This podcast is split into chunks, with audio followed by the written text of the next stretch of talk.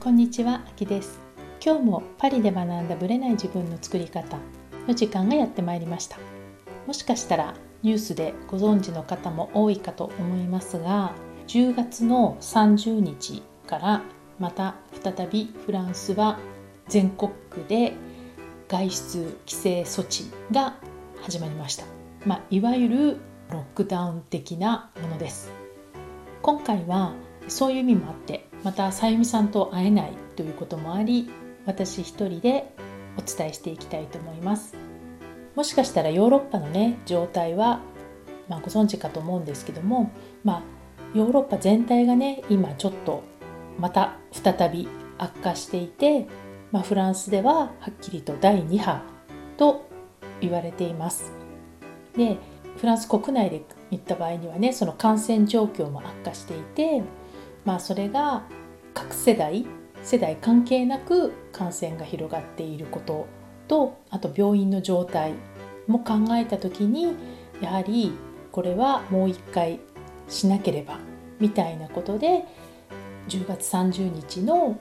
0時スタートで一応12月1日まで外出禁止令を発令しました。ということでね一応1ヶ月でも、まあ、一応2週間後に様子を見ながらまた方針を変えていくということになっています。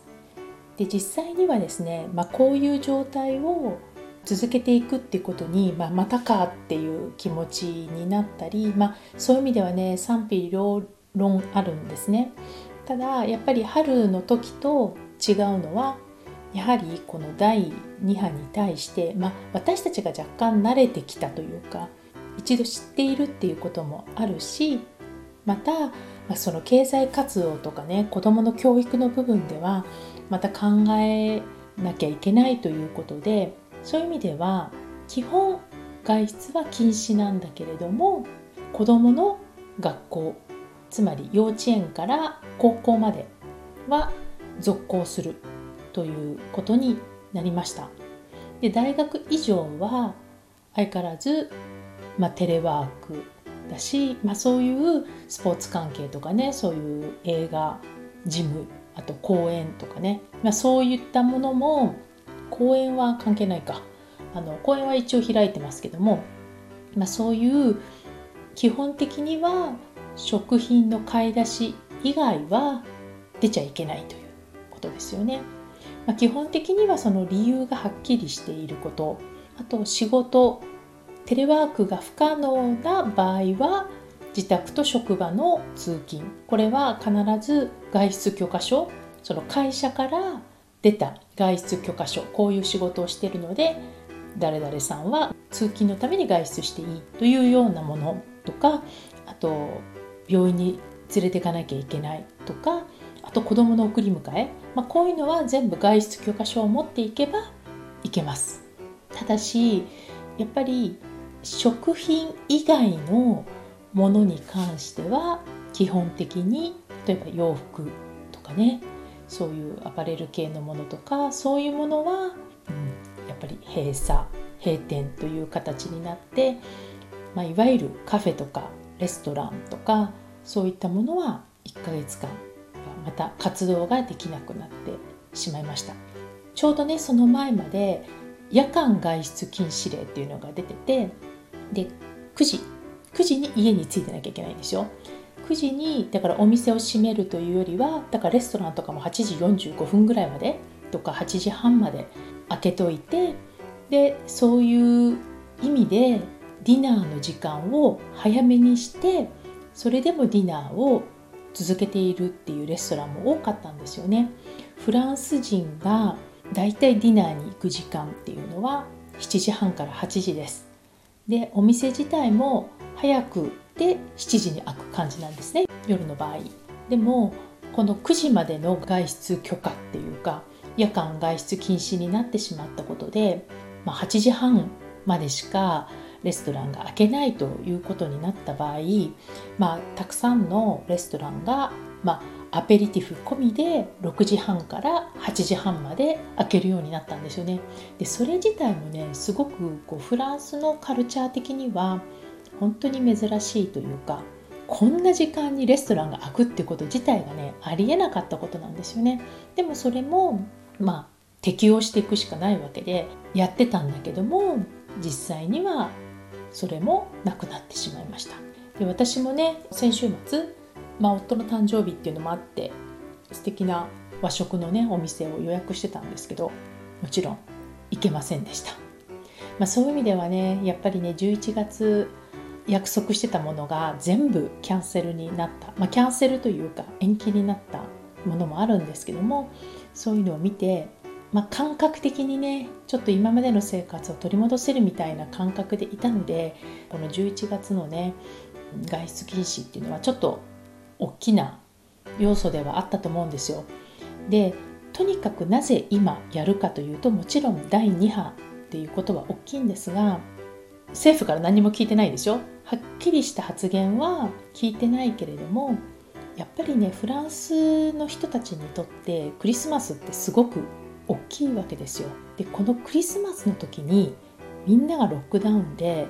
家族が会えないっていうのは多分避けたいと思ったんだと思うんですよね。だからもちろん今も医療施設とかねギリギリのところでやってるとは思うんですが同時にね今やっとかないとクリスマス本当に大変なことになるよみたいなところがあったんじゃないかなと思います。でねこのまあ、ハロウィンってそこまであんまりフランスって盛り上がらないんですけどもこの10月31日のハロウィンが終わると一気にクリスマスモードに入るわけですよ。でお店とかもデパートとかもねそのクリスマスデコレーションがこう一気に始まる一番こういい季節で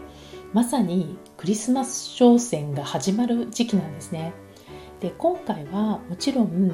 まあ、食料品がメインのところしか空いていないんですね。あとはまあタバコ屋さんとかそういうところは空いてますけれども基本的にやっぱりクリスマスって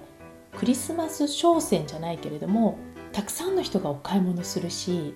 で何よりね一番ちょっと、まあ、大変だなっていうかかわいそうだなと思って、まあ、見てたのはやっぱおもちゃ屋さんなんですよね。でおもちゃ屋さんで特にこうちっちゃなおもちゃ屋さん例えばトイザラスとかなんか大きなところは多分ネットとかでもねいろいろフォローアップはできると思うんだけどちっちゃいこう街中にあるおもちゃ屋さんみたいなところっていうのはやっぱりねこのこの時期が一番書き入れ時なんですよね。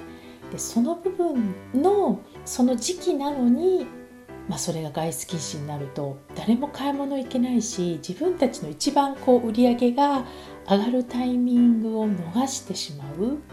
そういう意味ではね本当に、まあ、ある意味、まあ、レストランとかカフェももちろんそうなんですけどもそういう話を聞くとね結構切ない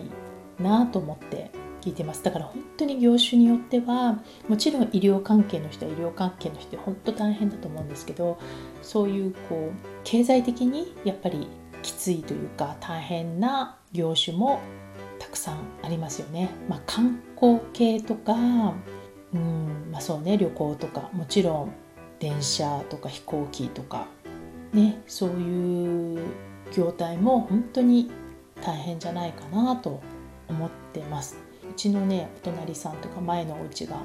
奥さんが某フランス系航空会社のキャビンアンテンダントなんですけどやっぱり彼女はねちょうどに育休を取ってたのでまあそこまでこうまさに今リハビリをね楽しくやってるみたいな感じでしたけどやっぱり彼女のお友達とか同僚は月1本ぐらいしか飛んでないとかやっぱりね全然仕事になってないっていうのは聞いてたので、まあ、今はいいけどこれが続くとなるとやっぱり大変になってくるよねっていう話はしてました。まあ、そういう意味ではねね、外出禁止っていうといろんな面もあって政治的な面もあれば経済的な面そういう医療的な面あとこうメンタル的な面っていろいろあると思うんですけども、まあ、私自身はね正直子どもたちが学校に行くことで、まあ、子どもたちの、まあ、もちろんねマスクしていかなきゃいけないから本当にかわいそうではあるんだけど家にずっといてリズムが取れないよりは学校に行ってそれなりに距離を保ってある程度先生が考慮してくれていると言っています。でね中学フランスの中学なんですけども聞いてみたらまあ今までって教科ごとにクラスが変わるみたいなことをやってたんだけども多分今週のどっかから全く生徒が動かずに先生だけ動くようにして生徒はまずっと同じ教室で受けるっていう形に変えていくっていう話を聞いたので、まあ、いろいろね学校によって対策は打ってるのかなと思います。というのがね一番、まあ、最新情報のフランスの生活ぶりでした。私自身はね春よりもね、まあ、なんとなく分かってるっていうのもあるし子供たちのケアが、まあ、子供たち家にいないのでメンタル的には100倍楽ですね。気持ち的には前向きというか。だからなんか全然大変っていう感じもしないしもちろん大変な部分はあるけれどもそんなに春の時の方がやっぱリズムをつかむのが大変だったなっていうのはあります。まあね穏やかに前向きになんか1ヶ月間過ごしたいなと思っています。それでは本編スタートです。はい本編です。今回はプロジェクトデザイナーでバースエデュケーターの大場奈々子さんにインタビューさせていただいています。運よくですね奈々子さんがヨーロッパにいらっしゃった時にお会いできたというこの外出禁止の今となってみれば本当にラッキーとしか言いようがないっていうことなんですけども、まあ、今回、まあ、いろんな方のご縁をいただきました。え大場奈々子さんはね実はさゆみさんとも仲が良くてさゆみさんからお話は以前から聞いていたんですよね。あと以前バースドゥーラの木村明子さんインタビューさせていただきましたけど彼女ともとても仲が良くて今回そのあきこさんからもインタビューどうですか？ってご提案いただいてもうぜひぜひということでさせていただきました。前半は彼女の生い立ちというかそのベースとなってる部分がどんなところにあるのか、まあ、このバースエデュケーターってまず何みたいなところから彼女の行動力ある部分をぜひぜひ聞いていただきたいなと思います。非常にパワフルでいろんな意味で影響と刺激を与えてくれる。もう本当に生でお話を伺っていてもう本当に幸せな時間だったなと思えるインタビューでしたのでぜひぜひ彼女のお話を今日1回目ぜひ聞いてください。こんにちはあきです。今日も素敵なゲストの方に来ていただいています。バースエデュケーターでプロデューサーの大場奈々子さんです。奈々子さん今日はどうぞよろしくお願いいたします。よろしくお願いします。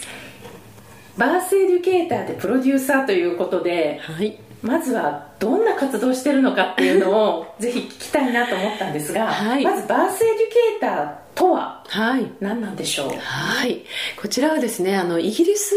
や、まあ、アメリカオーストラリアニュージーランドなどが活発に活動されてるんですけども、はい、妊娠前妊娠中産後の、まあ、女性やパートナーたちに、まあ、知ってると嬉しさもっと増えるよというような知識を提供したり、うん、あとはまあ意識ですよね、うん、もう情報だけではここちょっとバタバタしてしまう時期なので、はい、自分たちのマインドセットをね安定するようにちょっとパートナーシップとかをね支援したり、うん、あとはボディワークですよね。ヨガですとか呼吸法ですとかお伝えしたりっていうようなクラスをする存在ですね。それは、はい、ママの妊婦さんだけじゃなくて、うん、そのパートナーの方も一緒に入ってやるような感じなんですか、そうなんですね。で私は妊娠前から知っておいた方が初期の不安も改善できたり、まあ、あのストレスが軽減できるなと思ったので妊娠前からカップルで通えるスクールを作ったってていうところが少しあのユニークなところって言われます。じゃあ子供をこれから考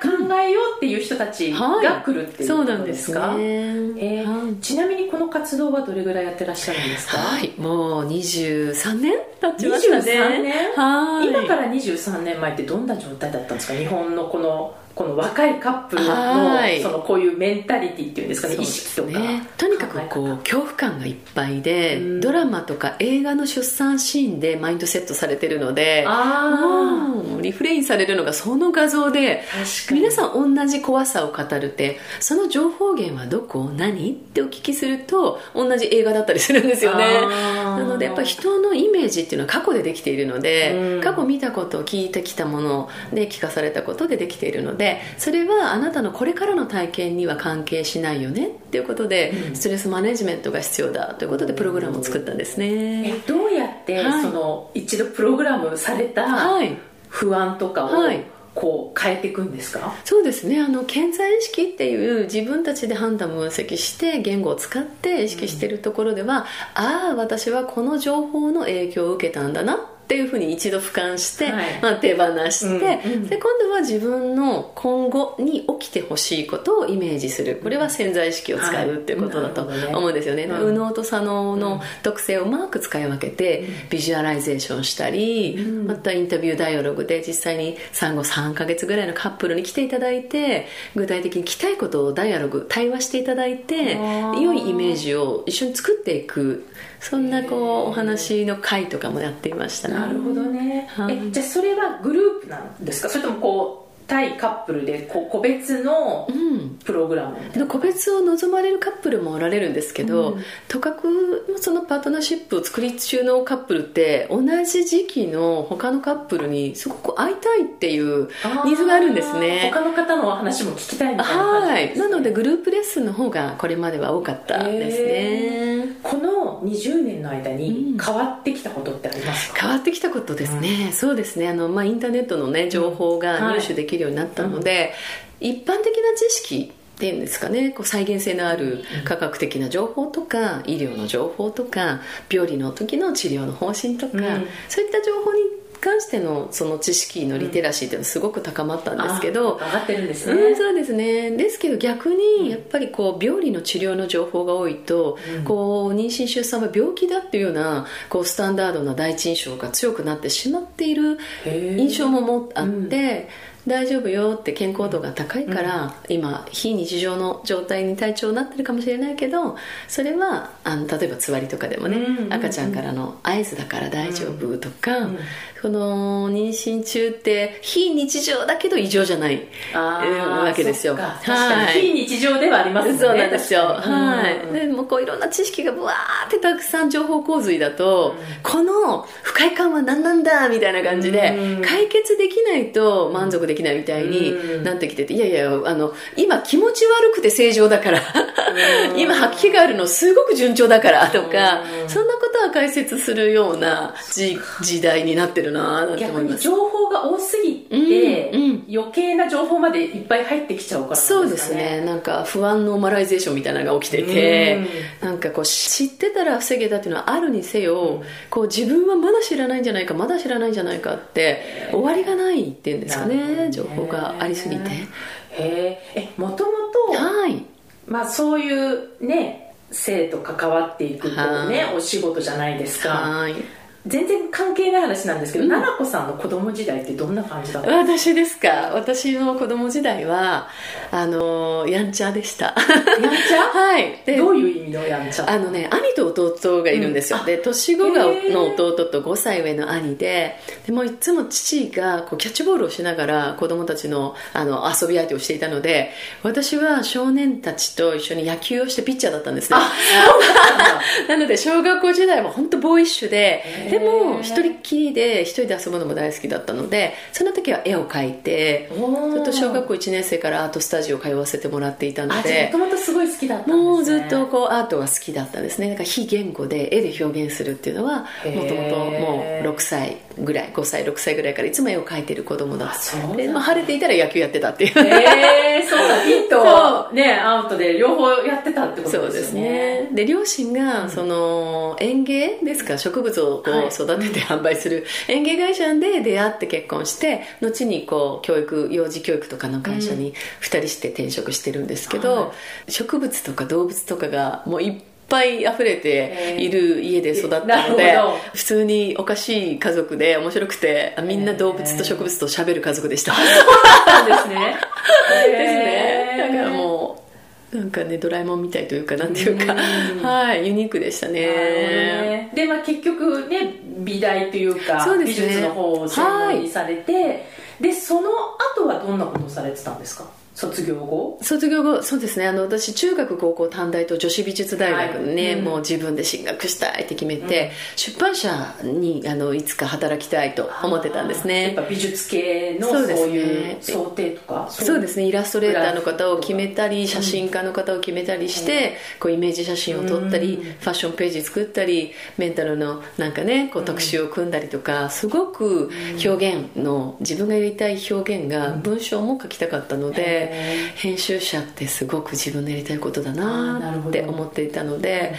あ、あの高校時代からアメリカ取材誌の、取材記者に応募して選ばれて、取材記者やったりとか。そっちの方に興味があったんですか？ありましたね。絵を描きながらもそういう文章を書いたり取材をしたりとか、ね、伝えるっていう。あ伝えるはい。小学校時代から広報委員って言ってなんか昔の学級委員のバッジが残ってて、うん、広報委員あ小学生からやってたんだと思って。だから広報の仕事はやっぱすごく今までも多かったんですね。それからあのアメリカに留学しようと思っていた矢先にちょっとあのできちゃった結婚をしましてあおいくつの時なんですか？私22歳でもう母親になってるんですよ。そうなんですね。はい。広告代理店でバリバリと働いてたんですけど。でもなんかその初めて授かった時に今ほど本当情報がなくて日にほめっちゃ間違ってたんですけど。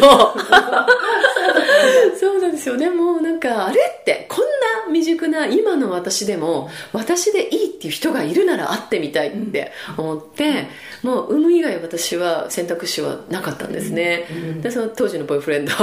と本当にもう彼は母親を亡くしていた人だったので早く家族が欲しいっていうアイデンティティででもあの2人で迎えようって言って、すごい20代前半の若き親スタート。でその時に行ったマタニティのスクールがお産の学校っていう学校だったんですよ、めっ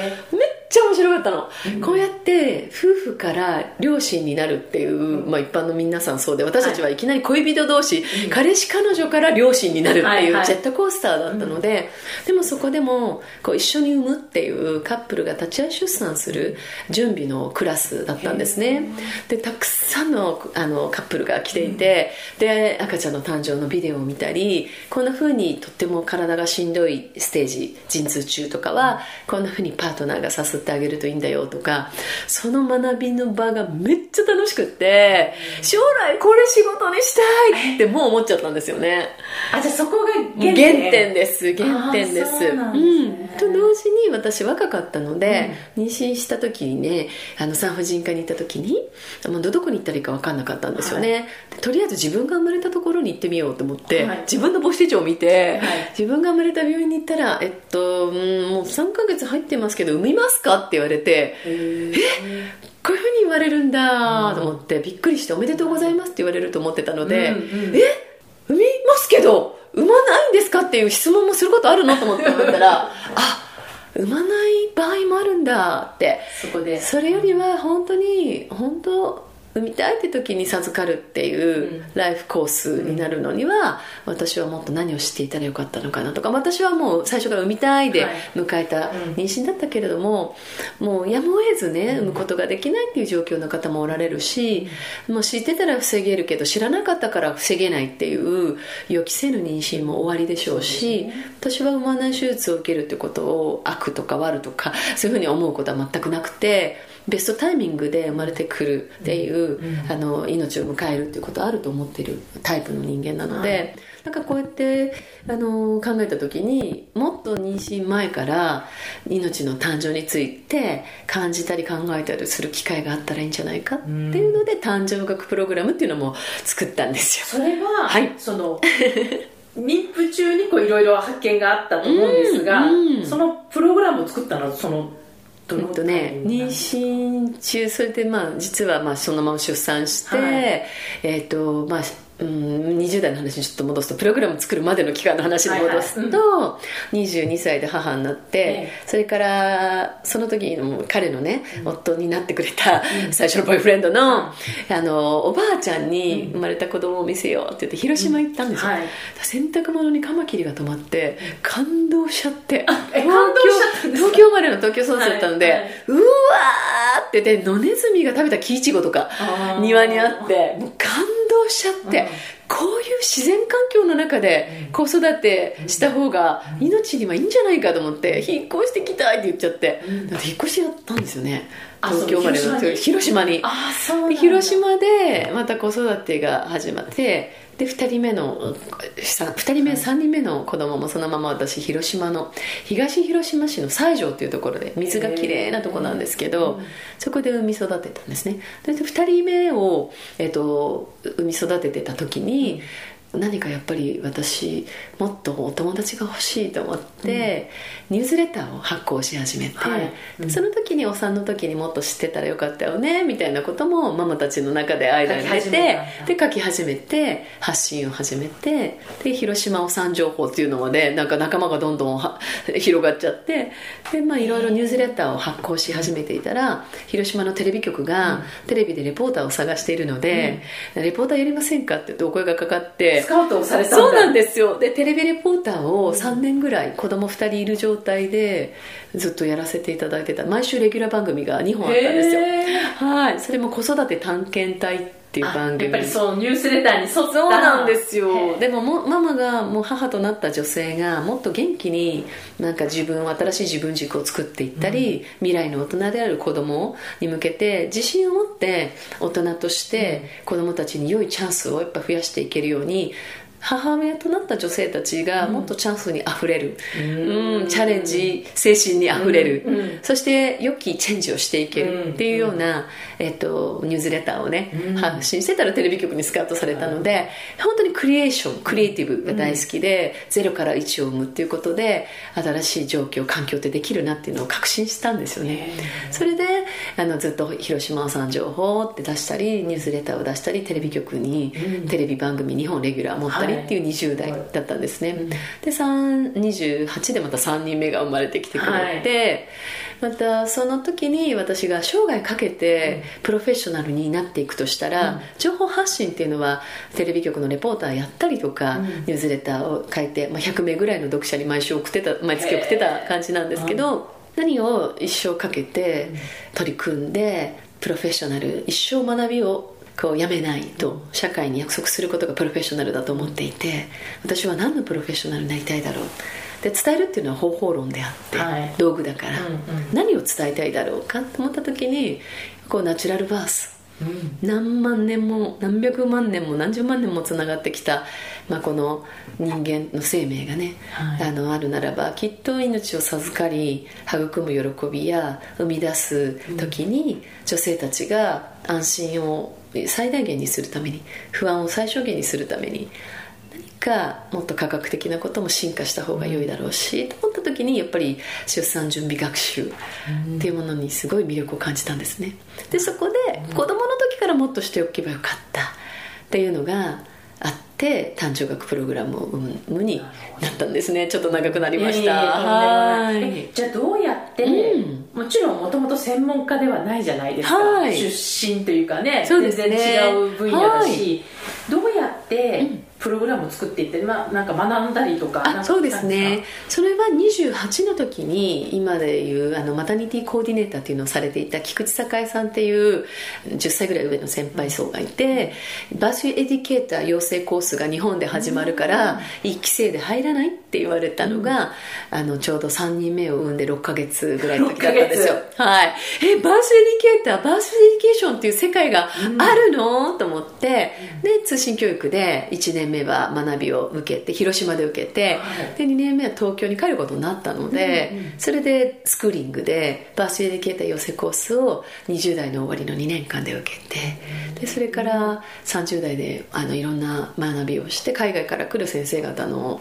ワークショップ出たりそれで97年ぐらいから、うん、あの海外での国際会議助産師さんや産む女性たちの、まあ、こう出産サークルみたいな世界中にあるんですね、うん。はい、母乳育児サークルとかね。その世界中のその女性が女性をエンパワーする、まあ、ドゥーラーとか、うん、ドゥーラーの方バースエディケーターの方助産師の方、あのナチュラル派の産婦人科医の方、でそういえば母乳育児サークルの方、いろんな方々のバース・ウィザート・ボーダーズっていうカンファレンスがあったりとか「そう Meet Be Free Today」っていうカンファレンスがあった。で国際会議に出かけ始めたのが97年ぐらい32歳ぐらいの時ですね。まあそうやってもっと理解したいもっと深く知りたいって言って、海外の先生からもバーシュエディケーターのトレーニングを受けるようになって、でオーストラリアのシドニーのアンドレア・ロバートソンっていう先生に出会って、はい、それであのオーストラリアに1泊だけど機内2泊でそう3泊4日の弾丸研修受講とかとにかく子供がたくさんいたのでそれで私さトータル最終的には5人子供がいるのでみんな4歳違いで冬季オリンピックの旅にいます みんなオリンピックの旅に生まれてきてるんですけどしかも11月生まれが3人もいて12月生まれ冬海タイプなんですけど。なるほど確かに。そうやって海外のやっぱりこう女性たち特にイギリスとか、まあ、ニュージーランド世界一なんですけどやっぱり先進国。そう出産先進国あるんですよ。でもやっぱりニュージーランドとかイギリスとかオーストラリアっていうのは女性子供賞があるんですよ Women and Children's Ministry が。そう女性子ども賞があって、ね、そうなんです。だから本当に事務官というか、うん、行政官の方々が女性と子供の代弁者になっていて、まあ、ニュージーランドは世界一あの歴史がね長く女性参政権も世界初でもう日本よりも半分以上150年ぐらい前から女性は政治に参加して政治家を選んでいますし、うん本当にすごく良い形でこう産前産後のサポートとか社会システムもあるっていうことが分かったんですよね。なるほど、ね、で日本ももっともっともっとこの不安は減らせるはずだしもっとこの喜びは大きくできるのではないかなと可能性を最大限に広げる病なので、うん、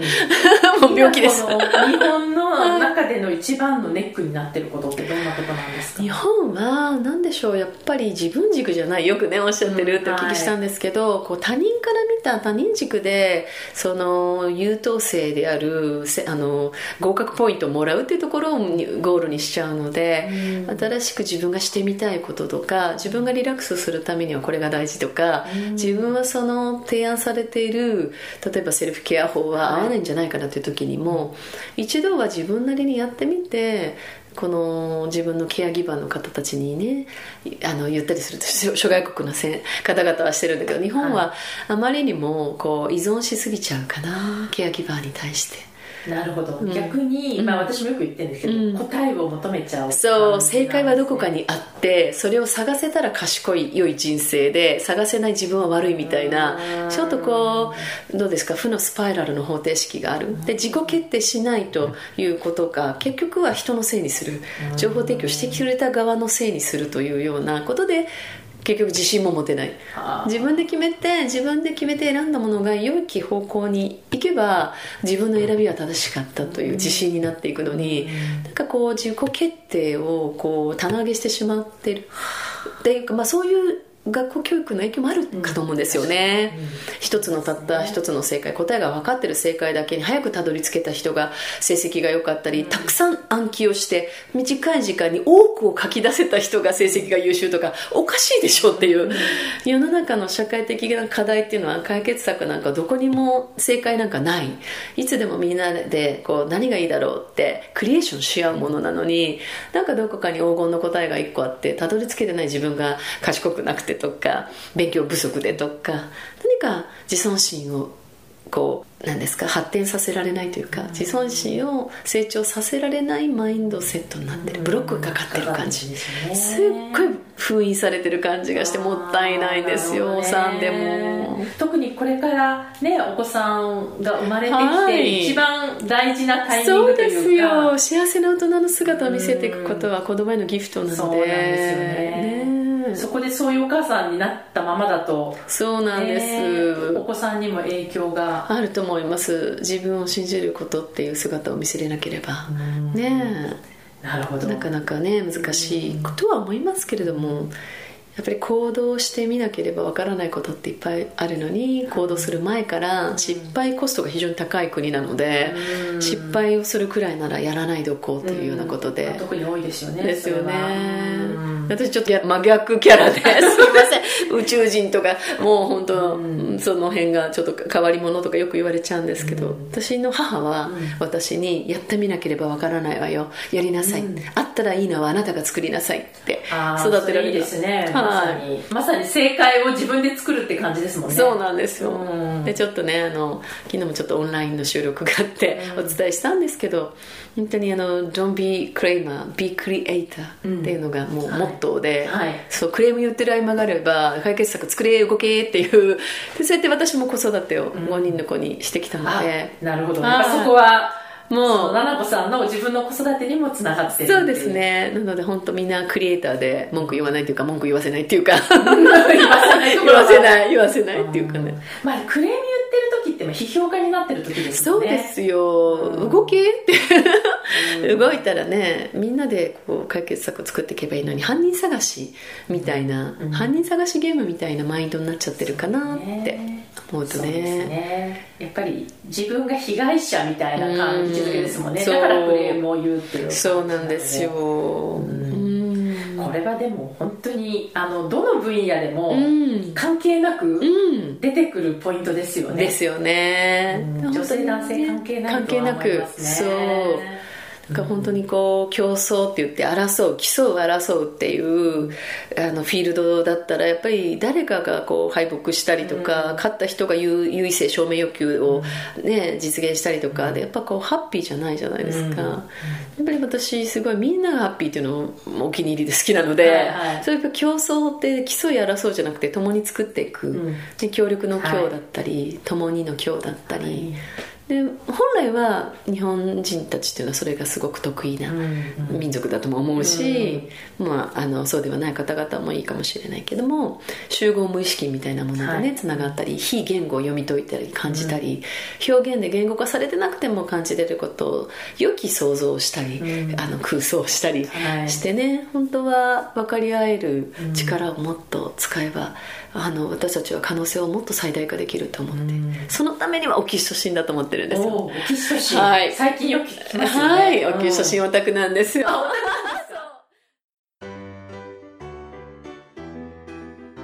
この番組は毎週金曜日をめどにお届けしています。確実にお届けするための方法として iTunes や Podcast のアプリの購読ボタンを押せば自動的に配信されますのでぜひ購読するのボタンを押してください。また皆様からの質問や感想をお待ちしています。オフィシャルサイトはパリプロジェクトで検索していただきお問い合わせから質問や感想をぜひ送ってください。オフィシャルサイトから LINE アットやメールレターで有益な情報をお届けしているのでこちらもぜひ登録してくださいね。また次回もパリで学んだブレない自分の作り方をお楽しみに秋でした。